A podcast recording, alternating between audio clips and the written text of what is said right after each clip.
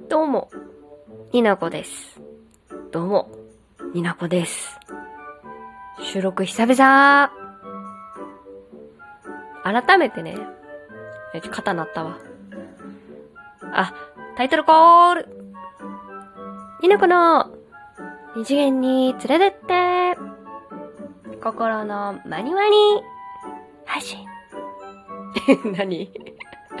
というわけで、心のマニマニ配信とは、台本を作らず、好きに、まったりと、12分を過ごしていく。違う、過ごしていかない。喋っていく。そんな配信です。これを最初に聞いてしまうとね、お前何？ってなるんですけど。まあ、そこはね、タイミングですよ。あの、心のマニマニ配信って、喋りたいことが大きく2つある。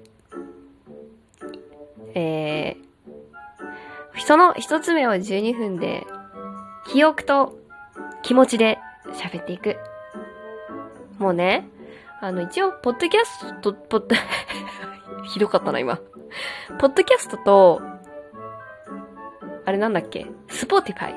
Spotify でも、連携してるんですけど、ラジオトークのアプリを使って配信してるんですね、私。難しいことはしてない。端末1個あれば収録できたよ、できちゃうよ っていうやつ。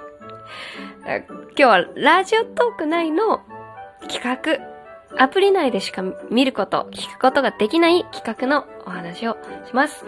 えー、だいぶ前ですね。5月。ああ、5月の話。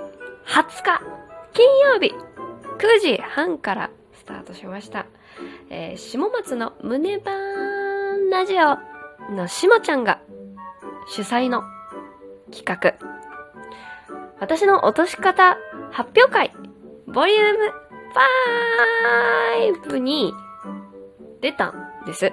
うん、知らない方はね、あの、リンクから先にそれ聞いてもらえるといいかなと思うんですけど、あの、しもちゃんがね、飛べるように、私の出番のとこ飛べるように多分してくれてると思うんですけど、あ、主役は、セパコパの先輩。あの、先輩と後輩の秘密基地へようこその先輩が、メインキャスト？なんていうの？出演者。で、この企画の話、私、前以前ね、あの、配信仲間である太陽仮面を私が、えー、ゲストとしてお呼びして、ニナコが、私がどういうことがあったら落ちちゃうぞっていうのを発表しようっていう、あの、夢女たまらん妄想演劇クラブみたいな 説明ができないんですけれどもそういった楽しい企画なんですよ。で、その時、最初に私が1月です。出たのが、今年2022年の1月に私が、私の落とし方を発表したんですけれども、今回、5月20日の私の落とし方発表会、ボリューム5に関しては、先輩がどんな風に落ちるのか、先輩の落とし方発表会にお相手役として呼ばれたわけなんですよ。ねその話をしたいと思う。実、実はね、あの、私だけじゃなくて、お相手が、あの、空飛ぶワンタンちゃん。あの、キャラクター、あ、キャラクター辞典。あ、急に忘れちゃうところだった。妖怪のね、私の大好きなラジオ、されてる。空飛ぶワンタン、ワンタンちゃんも、お相手役として、私とワンタンちゃん二人がお相手役として呼ばれてたんですけどね。まあ、大変でした。大変だったんですよ。で、どういう風に具体的に大変だったかっていう裏話は、あ、ワンタンちゃんというか、ワンタンちゃんのお友達という設定の、もぐもぐちゃんっていうアカウントが、アカウントがって言っちゃった。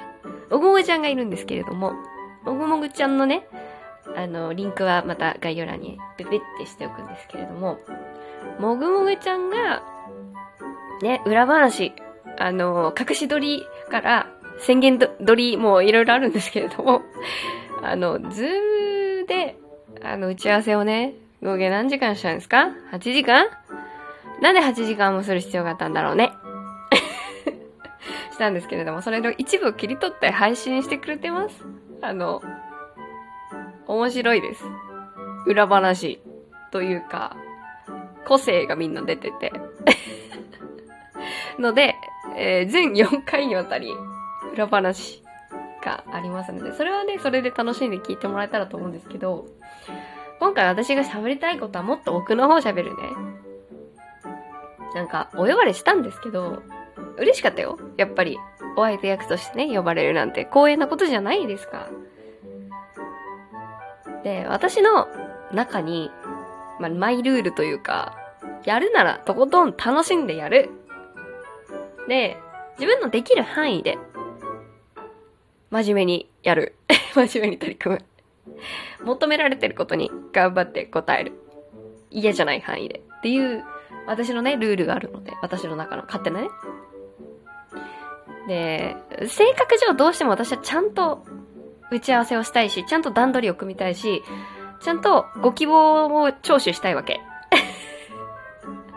なんだけどね、ちょっと先輩と後輩の秘密基地へようこその先輩がね、まあ個性的な方で。マイペースなんですよ。いや、そもそも、私もマイペースだし、ワンタンちゃんもワンタンちゃんで、しっかりしてるけど、マイペースだし、でも一番大人だったな、ワンタンちゃんが。